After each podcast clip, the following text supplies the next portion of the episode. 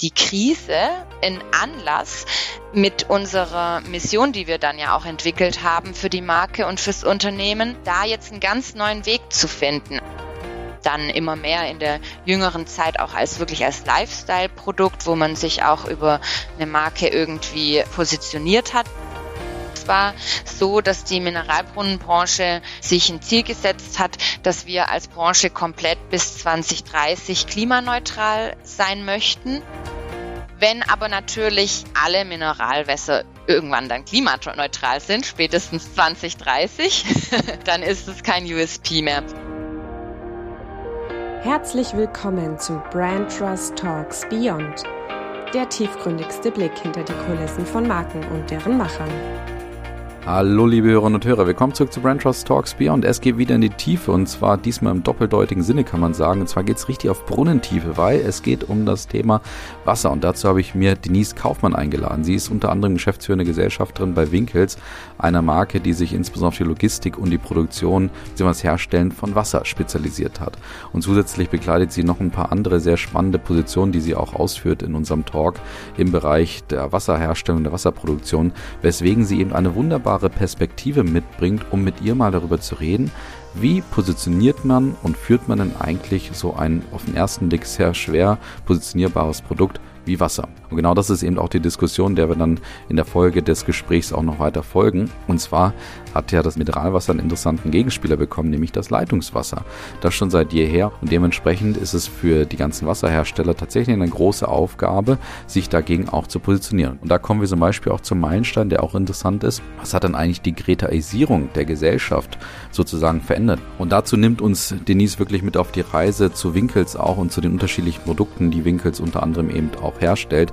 Und da fokussieren wir uns auf die spannende Marke Alva, die nämlich tatsächlich eine Art Impact-Brand ist, wie wir es ja nennen. Das heißt also, sie hat eigentlich über den Wasser-USP, den sie natürlich irgendwo auch hat, noch weitere Differenzierungsmerkmale erarbeitet, auf die sie sich in Zukunft eben auch fokussiert, um eben genau auch wirklich einen Grund zu liefern, warum denn eben Wasser vielleicht gegenüber Leitungswasser ebenfalls eine große Relevanz hat.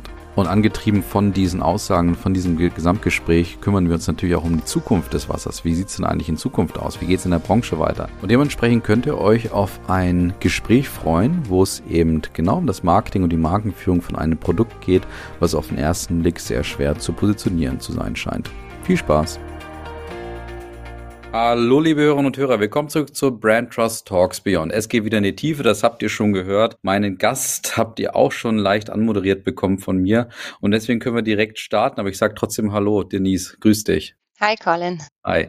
Perfekt. Schön, dass du da bist und du weißt, du musst jetzt durch die gefürchteten Einstiegsfragen durchstarten. Und ich würde heute mal starten, damit du doch ein bisschen die Möglichkeit hast, ganz, ganz leicht ansatzweise mal etwas über dich zu erzählen, dass du mal beschreibst, wie du dich in einem Satz beschreiben würdest, wenn du deine Profession und Position und all deine Aufgaben, da kommen wir später dazu, nicht nennen dürftest.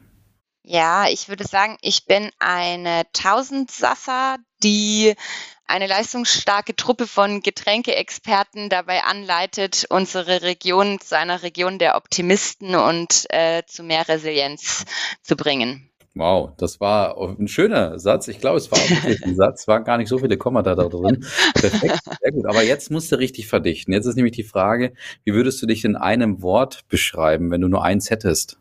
Ja, das habe ich eigentlich auch schon reingebracht. Äh, Tausendsasser, kennst du das Wort? Das ist so ja, schön altmodisch. Das, das, darfst du, das, darfst du ein bisschen, das darfst du ein bisschen beschreiben. Wie, wie kommst du auf Tausendsasser? Und vor allen Dingen, schreibst du dir das selber zu oder nennen das auch manchmal so Leute um dich herum?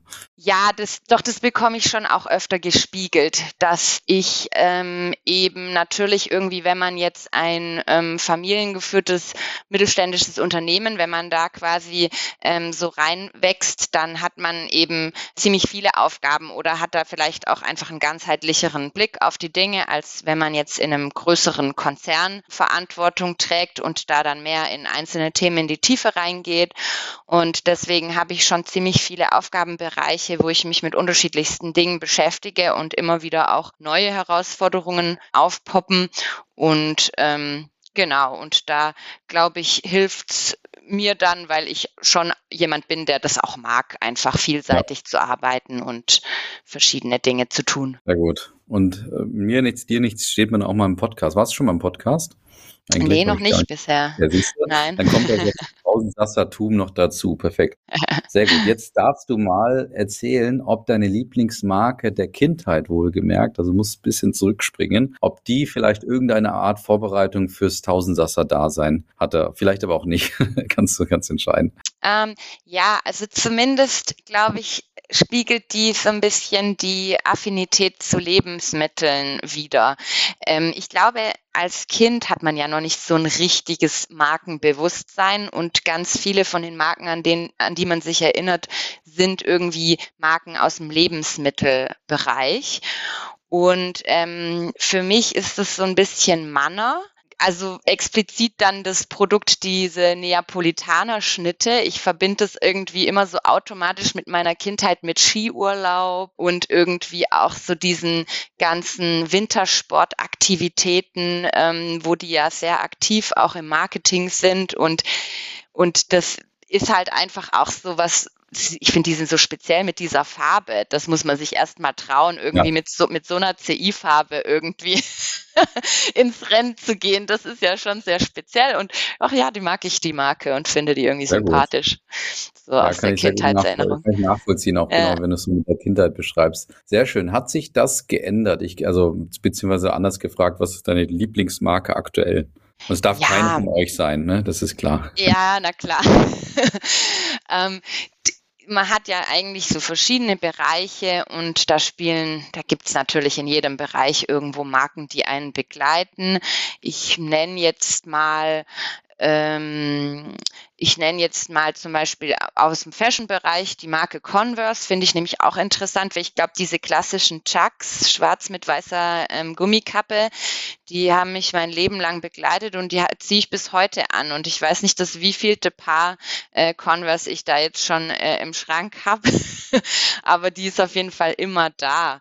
Und wenn man es aber natürlich jetzt zum Beispiel so aus äh, Marketing-Gesichtspunkten, ähm, wo ich natürlich berufsbedingt mich auch immer dafür interessiere, fand ich jetzt super spannend, gerade in kürzerer Vergangenheit der Launch der neuen Dachmarke von Baden-Württemberg, The Land mit Ä, die ja extrem polarisiert hat. Ich persönlich die aber total gelungen finde, weil ich mhm. finde, die haben das total gut gemacht, irgendwie das so auf den Punkt zu bringen, wie man vielleicht das, was äh, unser Ländle ausmacht, nach außen kommunizieren kann. Also fand ich eine super Kampagne und auch eine super Marke. Ja, sehr schön. Ja, ich habe da ein zweigeteiltes Bild, aber das würde das ein bisschen sprengen.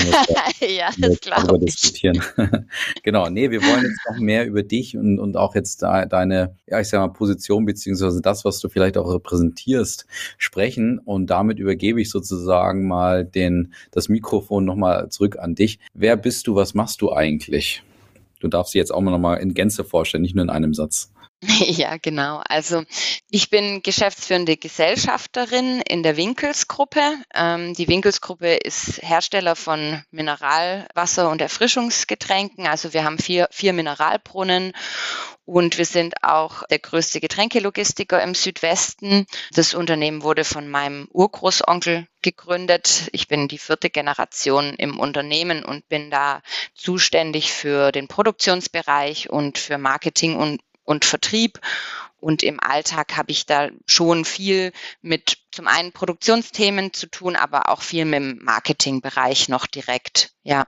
Sehr gut. Und darüber hinaus hast du ja noch weitere Positionen oder zumindestens eben auch, ich sag mal, äh, gewisse Aufgaben innerhalb der Getränkebranche, die ja vielleicht auch noch interessant sind für uns. Mhm. Ja, ich bin aktiv im Verband Deutscher Mineral, Brunnen. Im, da bin ich im Marketingausschuss unter anderem tätig und ich bin auch im Aufsichtsrat der Genossenschaft Deutscher Brunnen.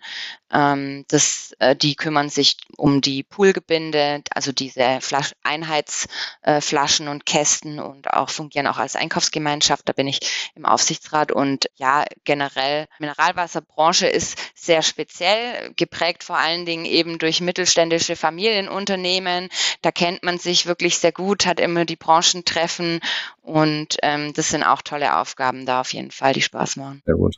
Ja, lass uns mal äh, einer äh, vielleicht auch der Kernherausforderung, wie ich mir zumindest vorstellen kann, weil wir das so in unserer, ja, ich sag mal, Didaktik auch mal wieder vorstellen, gemeinsam thematisieren und diskutieren. Und zwar die Herausforderung, Wasser zu verkaufen beziehungsweise zu vermarkten. Es gibt ja dann immer so ein bisschen den Punkt, dass man sagt, also du hast äh, zwei Gläser Wasser nebeneinander stehen und ähm, vom Geschmack her sind sie vielleicht relativ gleich und vom Aussehen her auch etc. Und da entsteht ja oftmals so der, der Punkt, das war ja auch für uns zum Beispiel einer der Punkte, warum wir gesagt haben, wir untersuchen das in der Wasserstudie, dass wir gesagt haben, vermarkten eigentlich unterschiedliche Hersteller, Brunnen etc.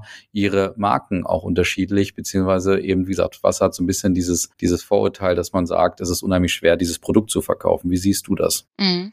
Also man muss sagen, das ist gerade wirklich eine sehr intensive Zeit für die Mineralbrunnen, was das angeht. Wenn man jetzt zurückblickt, wann hat das Ganze angefangen mit Mineralwasser in Flaschen überhaupt? Ähm, das war eigentlich ein Boom oder eine Erfolgsgeschichte eigentlich so ab der 50er Jahre, wo das dann so richtig jedes Jahr das, der Pro-Kopf-Verbrauch gestiegen ist und es ging immer weiter und Mineralwasser wurde eigentlich überall sehr positiv angesehen als als ein Naturprodukt, ein wertvolles Naturprodukt mit vielen Vorteilen, was die Mineralien angeht und auch ähm, dann immer mehr in der jüngeren Zeit auch als wirklich als Lifestyle-Produkt, wo man sich auch über eine Marke irgendwie ähm, positioniert hat. Und da war es eigentlich immer so, dass die Mineralbrunnen eher die Herausforderung hatten, sich untereinander abzugrenzen. Wir haben ja in Deutschland wirklich eine irrsinnige Vielfalt an Mineralwässern. Das gibt's ja in anderen Ländern gar nicht. Wir haben über 200 verschiedene Brunnen ähm, über ganz Deutschland verteilt und der größte Teil des Mineralwasserkonsums ist auch wirklich regional ausgelegt. Also in den einzelnen Gebieten sind eigentlich immer die regionalen Wässer vorne und das ist auch das, womit sich die Leute identifizieren. Und dann gibt's ähm, eben natürlich noch die Geschmacksfrage, also welche Mineralisierung bevorzuge ich. Und da gibt's Leute, die achten da mehr drauf. Äh, es gibt natürlich auch viele, die sagen, pff, Wasser schmeckt wie Wasser, mir egal. Ja. Äh, Hauptsache, es hat Blub oder es hat keinen Blub, ja. ja. Aber es gibt schon auch viele, die natürlich das durchaus schmecken, die Unterschiede. Und es ist eigentlich toll, dass wir so viele unterschiedliche haben. Das heißt, es war bisher eigentlich immer so, dass die äh, Mineralwässer eben versucht haben, ihre besondere Mineralisierung, die für irgendwas Spezielles gut ist, vielleicht mit viel Kalzium, viel Magnesium eher für Sport, ähm, jetzt die, die eher niedrig mineralisierten äh, dann vielleicht für äh, Babys und Kleinkinder gut geeignet und so weiter, haben dann Familienpositionierung. So hat man versucht, sich abzugrenzen, aber natürlich schon in einem Bereich Low-Interest-Produkt, wo man, wo natürlich schon auch viel aktionsgetrieben gekauft wird, das, was gerade im Angebot ist. Und ja, das war immer so eigentlich dann äh, so das, wie Marketing da funktioniert hat, über Aktion und sich abgrenzen. Und jetzt hatten wir in den letzten fünf Jahren, sag ich mal, vor Corona, gab es das große Thema ähm, der Kreta-Effekt wurde das ja dann genannt. Ne? Man hat sich unheimlich viel äh, Fridays for Future, es kam das ganze Thema auf Klimawandel, wurde stärker ins Licht der Öffentlichkeit gerückt. Und ähm, da wurden eben so ein paar Aussagen getätigt, auch von der damaligen Bundesumweltministerin, das Svenja Schulze, so man soll doch lieber aus dem Wasserhahn trinken als aus Flaschen. Das wäre ja viel umweltfreundlicher. Und viele Medien haben das auch so aufgegriffen.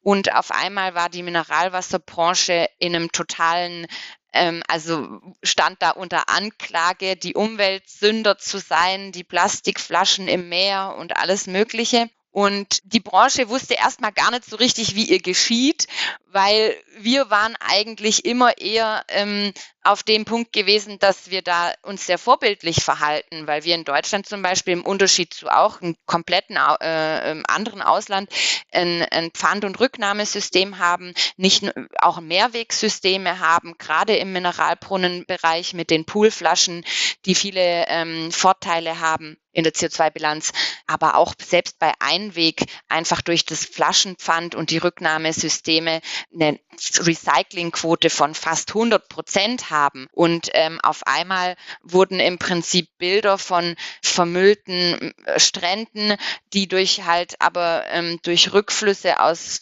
drei große Ströme aus Afrika und Asien, die das wieder zurückspülen quasi, wurde dann im Prinzip uns äh, zugeordnet.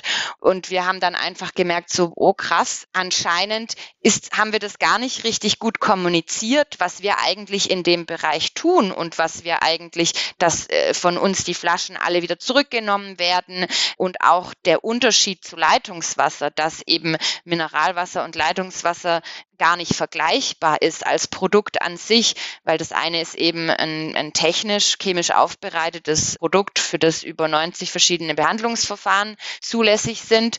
Und das andere ist wirklich ein Naturprodukt, was so wie es ist, aus einer geschützten Tiefenquelle entnommen wird und mit dem auch nichts mehr gemacht werden darf, außer dass man Kohlensäure entziehen und zufügen darf. Und jetzt sind wir natürlich alle froh, dass wir in Deutschland ein super Leitungswasser haben. Ja, ich möchte eigentlich auch nicht in einem Land leben, wo ich äh, mir nicht die Zähne putzen kann, ohne irgendwie Gefahr zu laufen. Aber es, es gibt natürlich trotzdem auch, wir nennen es immer die Last Mile, wo natürlich Leitungswasser unkontrolliert ist, weil es die Stadtwerke im Prinzip die Verantwortung an der ähm, Eigentumsgrundstücksgrenze an den Eigentümer übergeben. Und da hat man Leitungen, wo Standwasser drin ist, die Perlatoren, die am, an den Armaturen, wo sich Dinge sammeln können. Und da, also wie gesagt, davon abgesehen, dass es nicht ein vergleichbares Produkt ist, hat es auch nicht die gleiche Produktsicherheit zu bieten an der Entnahmestelle am Hahn. Und das garantiert ja eigentlich gerade die Flasche. Die Flasche ist ja genau das, was ähm, für den Verbraucher sicherstellt, dass ich ein unverfälschtes Naturprodukt bekomme, mit dem alles in Ordnung ist, das getestet wurde und verschlossen zu mir kommt und ich kann mir sicher sein, das ist ein super Produkt, was ich dann trinke. Und das alles, was ich jetzt sehr kompliziert erzählt habe, ist natürlich nicht leicht rüberzubringen in auf einem Plakat oder mit emotionalen Botschaften, die einfach verstanden werden können. Und das steht gegenüber einer Bildsprache von irgendwie Meeresschildkröten, die irgendwie an Plastik ersticken. Und ähm, das ist natürlich unheimlich schwer, da aufzuklären, weswegen die Mineralbrunnen nicht die Bösen sind, sondern dass man da Äpfel mit Birnen vergleicht und äh, mhm. uns da Vorwürfe gemacht werden, die einfach auch nicht stimmen. Und deswegen musste man da zum einen jetzt sich branchenweit überlegen, Mensch, wie können wir denn diese Informationen wirklich auch rüberbringen, ohne dass die Leute total abschalten gleich? Und äh, was bedeutet es eigentlich für mein eigenes Marketing? Ne? Ja, aber das ist ja, das ist ja tatsächlich jetzt mal ein Rundumschlag gewesen aller Herausforderungen, beziehungsweise der zwei Kernherausforderungen auch wunderbar dargestellt, so mhm. was da auch so für ein Kapitel drin war. Das heißt, wie du im ersten Kapitel sozusagen gezeigt hast, erste Herausforderung, so das Differenzieren untereinander und so das klassische Vermarkten auch in der Region mit dem Ziel natürlich da auch den entsprechenden Abverkauf zu generieren. Und auf der anderen Seite jetzt eben ja, vielleicht so ein bisschen dieses neue Bild, was sich dagegen stellt, was vielleicht vorher gar nicht zwangsläufig bisher so deutlich als Konkurrent aufgetan wurde von, von euch und allen, allen Branchenteilnehmerinnen und Teilnehmern. Aber das sind so die, die zwei äh, Kernherausforderungen. Jetzt würde mich mal interessieren, wie ging es denn dann eigentlich im Marketing weiter? Also wie haben denn, äh, habt, habt ihr und auch sozusagen die Branche an sich denn jetzt auf diese neue Herausforderung reagiert, weil ich glaube, so das Marketing grundsätzlich von, von davor kann man sich ungefähr einigermaßen vorstellen, wie sich da jeder auch positioniert hat. Oder nee, machen wir es vielleicht doch so, hol doch mal erstmal aus, wenn du dich erinnerst an die Zeit vor Greta, besser gesagt. Wie sah da das Marketing eines Mineralbrunnens aus? War das da besonders, sage ich mal, leistungsfokussiert, dass man gesagt hat, ich habe mehr Kalzium und ich habe mehr Magnesium oder gab es auch damals schon Ansätze, dass die Differenzierung über die Leistungskomponenten hinausging, die ja teilweise vielleicht nicht mal gespürt werden, sogar vom, vom Konsumenten? Ja, genau. Also man hat stark über die Mineralisierung gearbeitet, bei den Wässern, wo es auch wirklich ein USP in dem Bereich gibt. Aber ähm, witzigerweise war auch genau das für unsere Hauptmarke Alva immer die Herausforderung, weil wir haben eine verhältnismäßig hohe Mineralisierung bei dem Wasser, aber wir hatten nicht diesen einen USP, wo wir sagen können, das ist das Wasser für Sport oder das ist das Wasser für irgendwas. Und es hat uns auch immer wieder vor Herausforderungen gestellt. Und für uns war eigentlich die Krise ein Anlass, mit unserer Mission, die wir dann ja auch entwickelt haben für die Marke und fürs Unternehmen, da jetzt einen ganz neuen Weg zu finden. Also wir haben davor auch wirklich tatsächlich uns immer ein bisschen schwer getan mit der Marke. Bei anderen Marken war das gar kein Problem. Bei Kiesbacher, unserer Marke aus dem Schwarzwald, die hat ähm, einen irrsinnig hohen Hydrogencarbonat, der eben so eine säurepuffernde Wirkung hat und auch sehr geschmacksneutralisierend wirkt. Und deswegen haben wir für die zum Beispiel eine Positionierung immer schon gehabt im Bereich Genuss, äh, optimales Wasser zu Wein, zu hochwertigen Speisen. Da war es relativ einfach und dann natürlich gepaart mit der Herkunft Schwarzwald. Und das ist auch immer noch heute richtig. Aber ähm, an, an, der, an der Stelle von Alva, da hatten wir immer so ein bisschen Probleme. Und da hat, war das jetzt eigentlich auch eine Chance, die wir ergreifen konnten. Ne? Sehr spannend. Aber gerade wenn wir jetzt mal bei Alva nochmal ganz kurz zurückblicken, bevor du dann in diese spannende Mission auch eintrittst. Du hast ja trotzdem gesagt, es war ja, ein, ist ja und war ja ein erfolgreiches Produkt von euch immer, beziehungsweise eine erfolgreiche Marke. Wie hat dann das Marketing vorher ausgesehen? Weil es interessiert mich schon, wenn du so keinen direkten USP hast. Habt mhm. ihr da eher, sage ich mal, einfach Marketing gemacht, es hat mehr oder weniger funktioniert oder, oder hat es da gar keine Wirkung gezeigt und es hat halt verkauft, weil es halt in den Läden gut steht und, und, und mhm. aber regional stark ist? Oder habt ihr trotzdem irgendein Mittel gefunden, wie ihr sozusagen mehr oder weniger ohne USP ein Wasser verkauft? Also die Marke Alva kam ursprünglich aus einem äh, niedrigeren Preissegment, hat eigentlich angefangen als Preiseinstiegswasser und hat dann eigentlich durch ähm, Gebindeinnovationen eine Dynamik entwickelt. Also wir, ah ja. wir waren einer der ersten äh, Mineralbrunnen, die damals PET Mehrweg eingeführt haben in den 90er Jahren. Und das war eben vor allen Dingen für Familien auch super, die quasi mal die PET-Flasche für unterwegs mitnehmen mitnehmen wollen oder den Kindern mitgeben wollten in die Schule, ohne dass da irgendwie Bruch passiert und so. Und über die Gebindeinnovation und unsere relativ frühe in, äh, Investition in, in dieses Thema, in eine Anlage, die das äh, machen kann, hat die Marke Dynamik entwickelt und war dann auch immer so ein bisschen unsere Innovationsmarke. Also wir haben immer neue Gebinde dort gebracht, immer neue Produkte, äh, Sorten, also auch im Bereich Süßgetränke. Und wir hatten dann eigentlich so eine Familienpositionierung. Also das ist sozusagen die Marke für die Familie. Da ist für jeden Geschmack und Anlass das Passende dabei. Wir haben unterschiedlichste Gebinde für unterschiedliche Lebenssituationen und wir haben unterschiedliche Geschmackssorten. Und da lief sehr viel ähm, über dieses über Innovation und immer was Neues und die Preispositionierung dann auch im schon A-Marke, aber eher dann anfangs noch oberes Mittelpreissegment, was natürlich auch für Familien quasi ein, ein, mhm. ein Thema ist. Und das heißt, wir kamen von so einer Familienwasserpositionierung her. Aber das war natürlich so ein bisschen auch alles und nichts.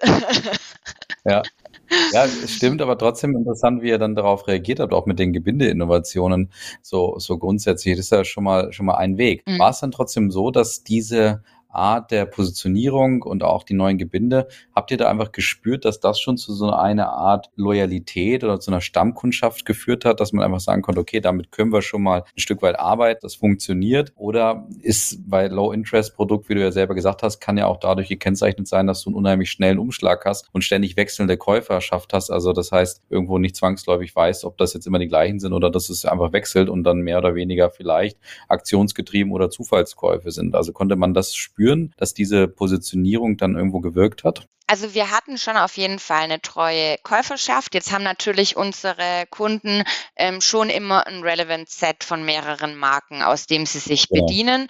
Und da wissen wir auch, welche Überschneidungen das gibt, sage ich mal. Aber es ist schon so, dass es auch eine unserer absatzstärksten Marken ist. Und wir haben aber im Prinzip das Problem dann so ein bisschen gehabt, ne, dass diese Schere dann so aufging in Richtung Premium, Preiseinstieg und die Mitte quasi die, die schwindende Mitte, ja. Und das heißt im Prinzip genau da, wo wir uns positioniert haben oder befunden haben, war dann eben einfach diese schwindende Mitte. Und mhm. ähm, das war dann für uns auch ein Grund, eben da nochmal die Positionierung zu schärfen und zu gucken, Mensch, wie können wir die Marke noch, noch anders attraktiv machen. Dann erzähl jetzt mal so das nächste Kapitel, genau, wie du gerade gesagt hast, dann so, Corona hat euch in der Hinsicht ja nochmal bestärkt, hast du eben gesagt, da nochmal über eine Repositionierung nachzudenken. Was war dann der nächste Schritt für euch, beziehungsweise ein Weg vielleicht, ja, da so ein bisschen aus dieser, aus dieser Positionierungsfalle oder aus dieser Positionierungsthematik, in der ihr dann drin wart, dann auch vielleicht rauszukommen, beziehungsweise da anders zu agieren? Genau. Da biege ich gerade noch mal ganz kurz ab zu dem Thema, was die Branche auch insgesamt quasi sich für Ziele gesetzt hat, weil das eigentlich auch so ein bisschen wiederum beeinflusst, in welche Richtung man sich positioniert. Es war ja im Prinzip dann aufgrund des Themas Nachhaltigkeit, was vor Corona stark im Fokus war, so, dass die Mineralbrunnenbranche sich ein Ziel gesetzt hat, dass wir als Branche komplett bis 2030 klimaneutral sein möchten und man sich da also gemeinsam dazu committed hat, das nach und nach auszurollen. Und das heißt, dieses Thema zum Beispiel Nachhaltigkeit, Regionalität, was ja auch ähm, ein Punkt ist, wo über den sich Mineralbrunnen in der Vergangenheit differenziert haben und was zum Beispiel für uns auch ein starkes Thema war, weil wir eben in unserer Region ähm, einer der wenigen sind, die zum Beispiel PET Mehrweg anbieten, ist dann auch nicht mehr so zukunftsträchtig, äh, wenn sich eine gesamte Branche das Ziel setzt, wir werden jetzt alle klimaneutral. Und das ist aber total richtig und wichtig und da, das haben wir auch total ähm, unterstützt, dass wir den Weg gehen, einfach um dies, um das abzupuffern. Dieses Thema ähm, Leitungswasser ist nachhaltiger als Mineralwasser und haben da auch mit unserem Brunnen Alva Mineralbrunnen haben wir da auch als erstes angefangen, das umzusetzen, also den Unternehmens Carbon Footprint und den Product äh, Carbon Footprint von allen Produkten zu erfassen, Energiemanagement und eben eine Klimaschutzstrategie implementiert, um da unsere Emissionen jedes Jahr zu reduzieren und eben dann über Kompensation äh, durch CO2-ausgleichende Projekte uns klimaneutral zu stellen. Und das heißt, wir sind äh, jetzt auch schon seit 2020 klimaneutral mit der Marke Alva und dem Unternehmen Alva. Ähm, also Scope 1 bis 3 mit allen vor- und nachgelagerten Lieferketten. Mhm. Und wenn aber natürlich alle Mineralwässer irgendwann dann klimaneutral sind, spätestens ja. 2030, dann ist es kein USP mehr. Und wir hatten eigentlich schon seit 2007, also meine Großtante hat 2007 eine Stiftung gegründet und ähm, als sie dann gestorben ist, 2013, hat sie ihre Unternehmensanteile der Stiftung vererbt. Das heißt, die Alva Stiftung heißt die, die hält jetzt knapp ein Viertel der Unternehmensanteile, nicht nur vom Alva Mineralbund, sondern vom Unternehmen gesamt. Und entsprechend ähm, sind die Gewinnausschüttungen, die dann ähm, der Stiftung zur Verfügung stehen, werden eben einem, dem Stiftungszweck zugeführt. Und ähm, da haben wir also seit 2013 schon immer Projekte gemacht, wo wir verschiedene Themen gefördert haben. Aber wir haben da eigentlich gar nicht so drüber geredet. Also dieses alte Credo, tue Gutes und rede darüber, das ist mhm. irgendwie an uns vorbeigegangen. Für uns war das einfach, für meiner Großtante war das eine Herzensangelegenheit und ähm, als regional verwurzelter Familienbetrieb ist man sowieso, sind glaube ich die meisten ja auch irgendwo engagiert in der Region. Und deswegen war das für uns irgendwie eher so eine Selbstverständlichkeit und gar nicht so ein Marketinginstrument. Und wir haben dann aber gemerkt, als dann die ähm, Corona-Pandemie kam und die ganzen Schlagzeilen, die man dann auch so gelesen hat, ist uns eigentlich klar geworden, okay, da gibt's ja einen Bedarf also wir haben einen unheimlichen Rückgang von Optimismus und Glücksgefühlen. Ähm, da gibt's ja diesen, diesen Glücksatlas, diesen Glücksindex, der ja jährlich ähm, erfasst wird. Und ja. da kann man immer schauen, Baden-Württemberg zum Beispiel ist da im, nach dem ersten Corona-Jahr vom zweiten auf den neunten Platz zurückgefallen. Und da hat man einfach gemerkt, hey, gerade bei uns in der Region gibt's eine riesen Unzufriedenheit. Und ich meine, man sagt jetzt den Schwaben eh ein bisschen nach, die Brudler zu sein. Also auf jeden Fall ist es kein Fehler, den, den Optimismus zu stärken. Und wenn Menschen optimistisch sind, dann sind sie auch resilient in Krisenzeiten, weil ähm, das einem hilft, eben im Prinzip auch darüber dann, äh, also das Land in sich zu sehen und da gut durchzukommen. Ja. Und wir haben dann gesagt, hey, die Stiftung ist da und wir haben da so viele Möglichkeiten und wir sollten das irgendwie in eine Form bringen, die wir dann auch so kommunizieren können, dass wir damit auch ähm, für die Marke was tun können, weil das bedingt sich ja wieder gegenseitig. Wenn die Menschen von unserer Mission hören und wissen, wenn sie Alva kaufen, dann fließt eben das in die Stiftung und damit wird wieder was Gutes bewirkt, dann habe ich ja auch für die Stiftung wieder mehr Mittel, mit denen ich was bewegen kann. Dann ist es eigentlich so ein Multiplikator, der dazu führt, einfach den Optimismus zu fördern. Und wir haben dann eben gesagt, es gibt diese, es gibt Social Brands, auch in unserer Branche, die im Prinzip so einen Purpose haben, dass sie irgendwo in, Ent in Entwicklungsländern ähm, Dinge vorantreiben und so weiter. Und wir haben aber hier direkt bei uns in der Region ja anscheinend einen Bedarf. Und für den können wir ja vielleicht was tun. Und dann können wir so eine Art regionales Social Brand werden. Und dann haben wir ähm, eine Mission mit unserer Marke und dann können wir auch schauen, okay, welche Aktivitäten zahlen jetzt wirklich darauf ein. Und dann haben wir die Mission formuliert, mit jeder Flasche zu mehr Glückszeit. Wir fördern die Leidenschaften und Talente der Menschen in unserer Region für mehr Optimismus und Resilienz. Und warum? Weil im Prinzip Menschen entwickeln Optimismus, wenn sie ihren Leidenschaften und Talenten nachgehen können, also wenn sie glückliche Stunden verbringen können mit etwas, was sie, was sie glücklich macht und auch wenn sie die wieder gewinnbringend in die Gesellschaft einbringen können. Und dann haben wir das wirklich durchdeklariert ähm, bis in einzelne Maßnahmen. Was genau bedeutet das? Welche Dinge fördern wir? Zum Beispiel haben wir eine größere Kooperation mit dem äh, Popbüro Baden-Württemberg, ähm, das äh, von der Wirtschaftsförderung und dem Land Baden-Württemberg, die quasi ähm, junge Musiker unterstützen. Da vergeben wir Pop-Stipendien und fördern ein Projekt, das heißt Open Records. Da werden in Jugendhäusern quasi Instrumente und Aufnahmeequipment zur Verfügung gestellt. Wir machen natürlich irrsinnig viel im Bereich äh, Sport, Sportcamps, gerade das Thema Bewegung und Freizeit für Kinder und Jugendliche ist ja auch durch die Corona-Pandemie extrem eingeschränkt worden und ist deswegen umso wichtiger, dass man das auch jetzt wieder anschiebt und da ähm, die Möglichkeit gibt, sich zu entwickeln. Und ja, und das sind dann im Prinzip die Förderungen, die wir machen. Ähm, alles im Bereich finde dein Talent, finde deine Ta Leidenschaft, was kann ich gut, worin bin ich gut, wo ist mein Platz in der Welt. Und somit können wir den Optimismus stärken, vor allen Dingen bei Kindern und Jugendlichen. Und langfristig soll dann eben Baden-Württemberg zum Land der Optimisten werden. Wow.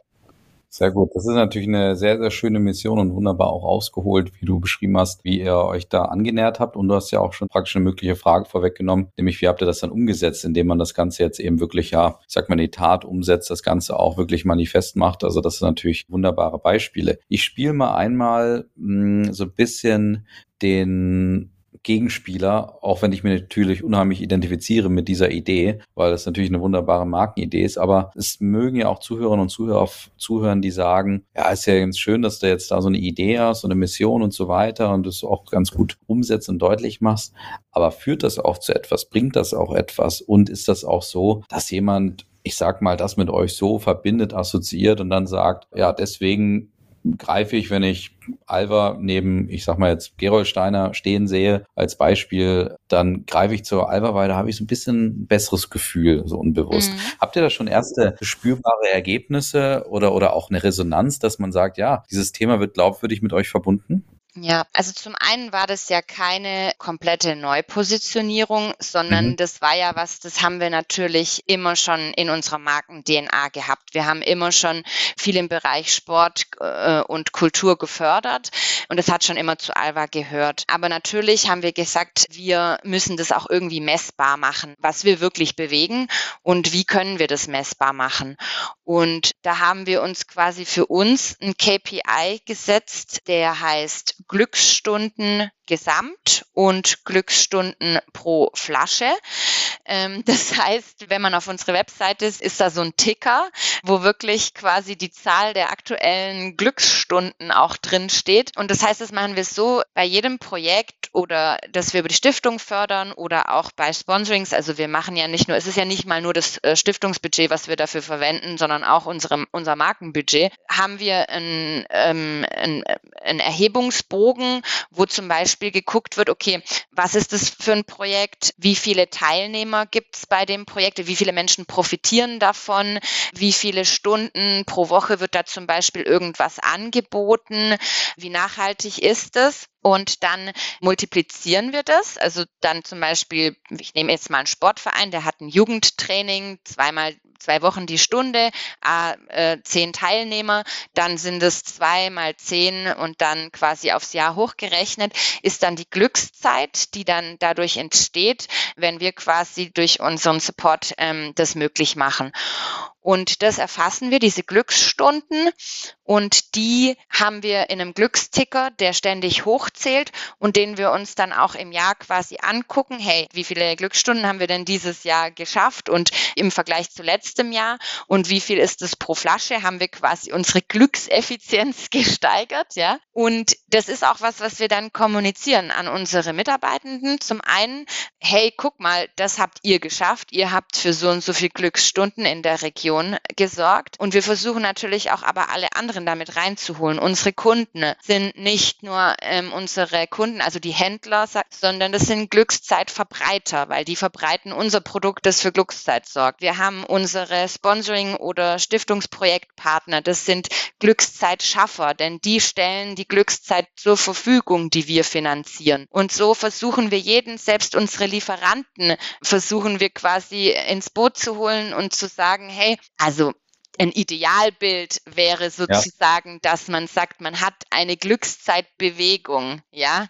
an der alle, die irgendwie mit uns zu tun haben, teilhaben und alle zusammen sorgen für diese Glückszeit. Und diese Glückszeit, und das wird die einzelnen Projekte vorstellen und kommunizieren und diese, diesen KPI der Glücksstunden haben, das ist jetzt natürlich die Herausforderung, das auch dann rüberzubringen. Da haben wir jetzt natürlich der erste und einfachste Schritt ist, das ans Produkt selber zu bringen. Das heißt, wir haben unsere Etiketten entsprechend überarbeitet und es da aufgenommen. Und äh, ja, natürlich, wenn wir jetzt äh, kommunizieren mit der Marke, dann kommunizieren wir das Thema natürlich mit. Super. Aber das ist ja schon mal sehr spannend, dass, also, dass ihr das noch mehr auf die Spitze getrieben habt. Und wie gesagt, bei mir führt das äh, echt so, so, so sehr schönen Eindrücken und, und ich kann mir das sehr, sehr gut vorstellen. Wie ist trotzdem die Resonanz auch vom Handel gewesen als Beispiel. Weil ich meine, letztendlich ist man da ja auch sehr gnadenlos, wenn da etwas trotzdem nicht verkauft wird oder, oder da irgendwie nicht so richtig an Resonanz gewinnt. Und gerade wenn ihr, glaube ich, vielleicht auch da so ein großes Konzept draus macht, kann ich mir schon vorstellen, das ist zumindest meine Erfahrung, dass der eine oder andere auch sagt, naja, das ist jetzt eine ganz lustige Geschichte, die ihr euch ausgedacht habt, aber also bei uns führt das jetzt nicht dazu, dass hier irgendein äh, Mensch einfach mehr Flaschen von euch kauft. Also wie ist die Resonanz da vom Handel gewesen? Ja, also es ist natürlich immer immer schöner, wenn man mit Sog arbeiten kann und nicht mit Druck.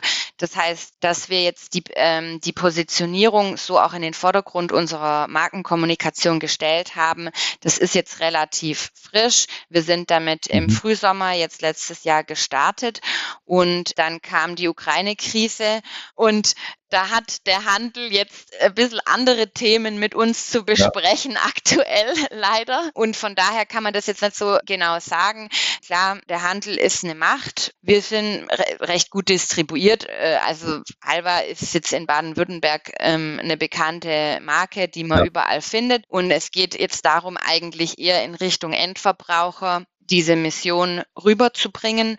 Und da sind, da ist die Resonanz sehr positiv. Eigentlich jeder kann sich damit identifizieren.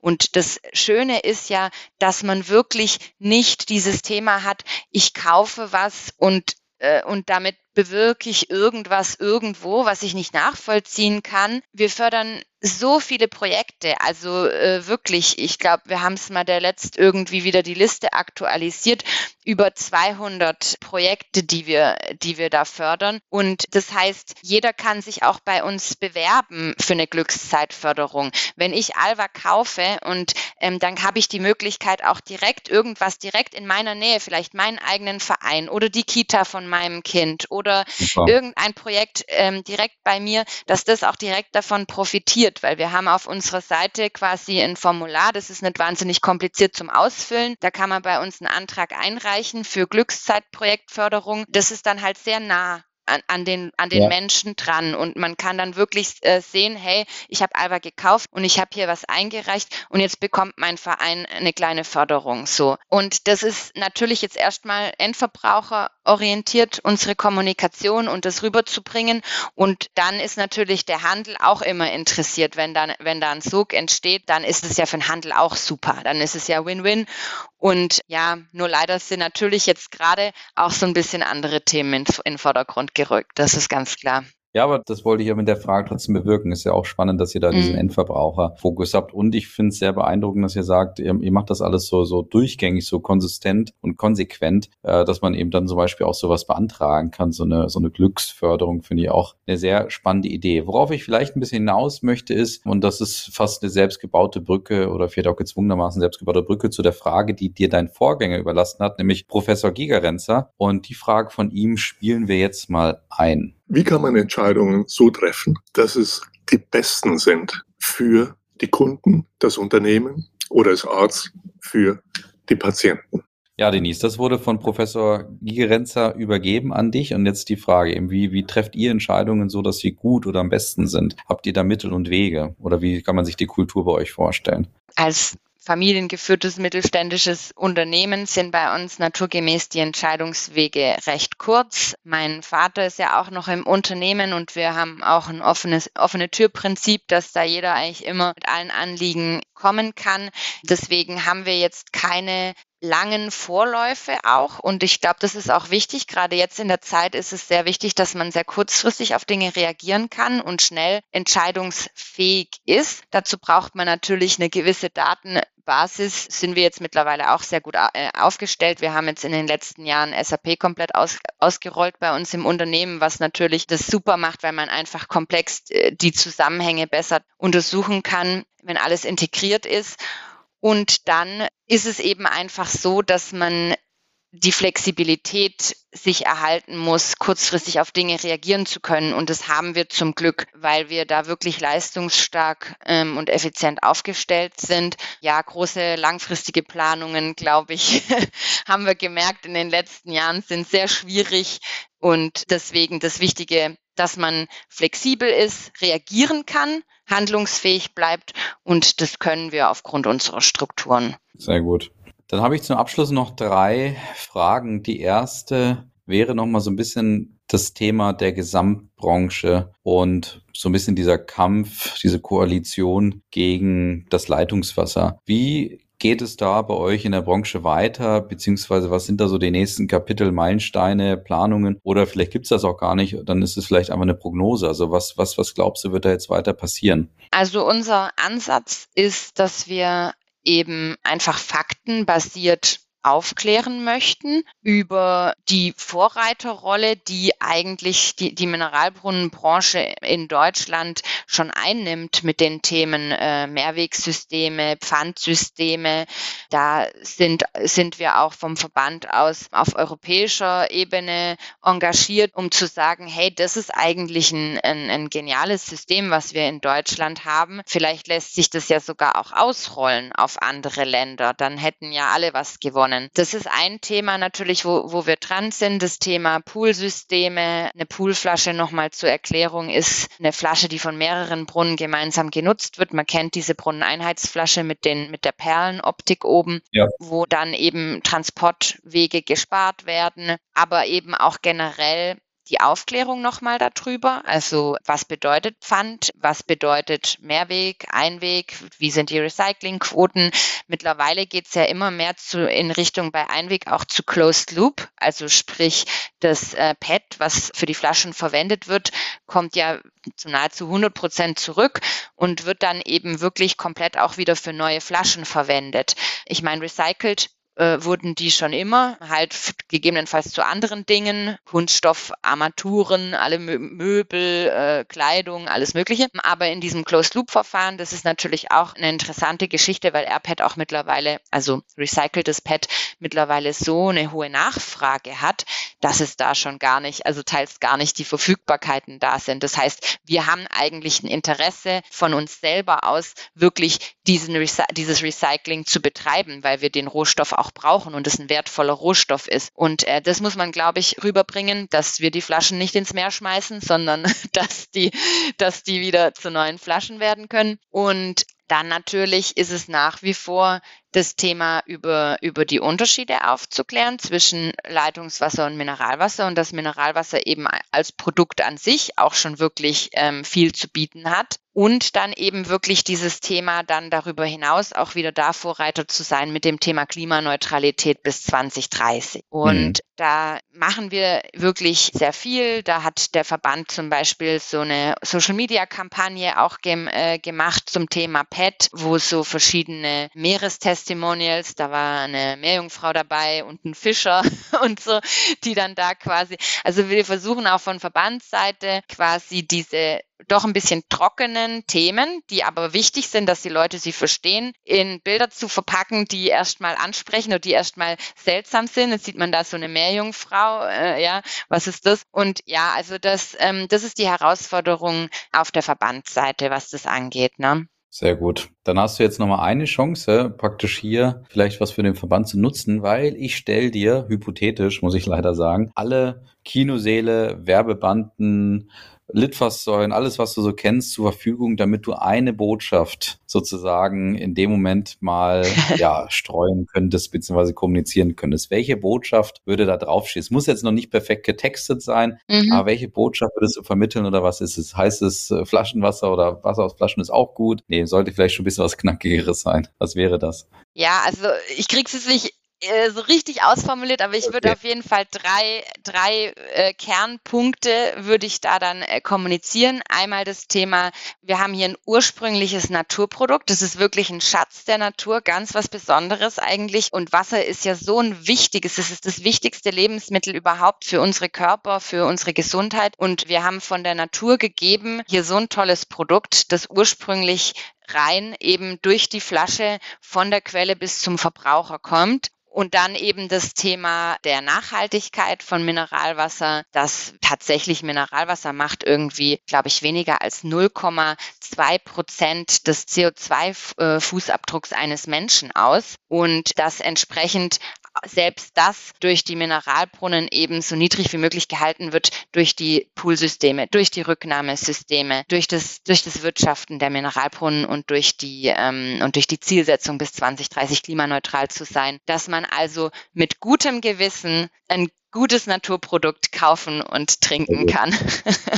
Wunderbar. Dann sind wir fast am Ende, weil du darfst jetzt noch eine Frage an den oder die, die nächste weitergeben. Und da bin ich jetzt gespannt, mit was diese Frage zu tun haben wird. Ja, meine Frage zielt auf das Thema unserer Mission, unserer Glücksmission ab. Und meine Frage wäre, was ist ein Part in deiner oder in der Zukunft allgemein, dem du optimistisch entgegenblickst? Oder anders formuliert, worauf freust du dich? Ey, das ist doch mal eine richtig schöne Frage zum Abschluss. Liebe Denise, vielen herzlichen Dank für den wunderbaren Einblick in die Wasserbranche, in ein Produkt, das, äh, wie gesagt, auf den ersten Blick sehr schwer zu positionieren, zu vermarkten wirkt, aber du hast äh, sehr eindrücklich äh, interessante Wege und Mittel aufgezeigt. interessant fand ich, als du vorhin Leitungswasser und Flaschenwasser voneinander abgetrennt hast, wo du gesagt hast, das eine ist irgendwie chemisch verarbeitet mit 90 äh, Verfahren und so weiter. Und dann dachte ich, du redest über, über Flaschenwasser, äh, Wasser, Leitungswasser. Das ist mein großes Learning. Also ähm, wunderbar, äh, super. Vielen herzlichen Dank, äh, dass du dabei warst. Ich danke dir, hat Spaß gemacht. Sehr schön. Danke, bis dann. Mach's gut. Ciao. Ciao. Wenn du keine Folge mehr verpassen möchtest, folge unserem Kanal Brand Trust Talks. Und andere Hörerinnen und Hörer freuen sich bestimmt über eine Bewertung von dir.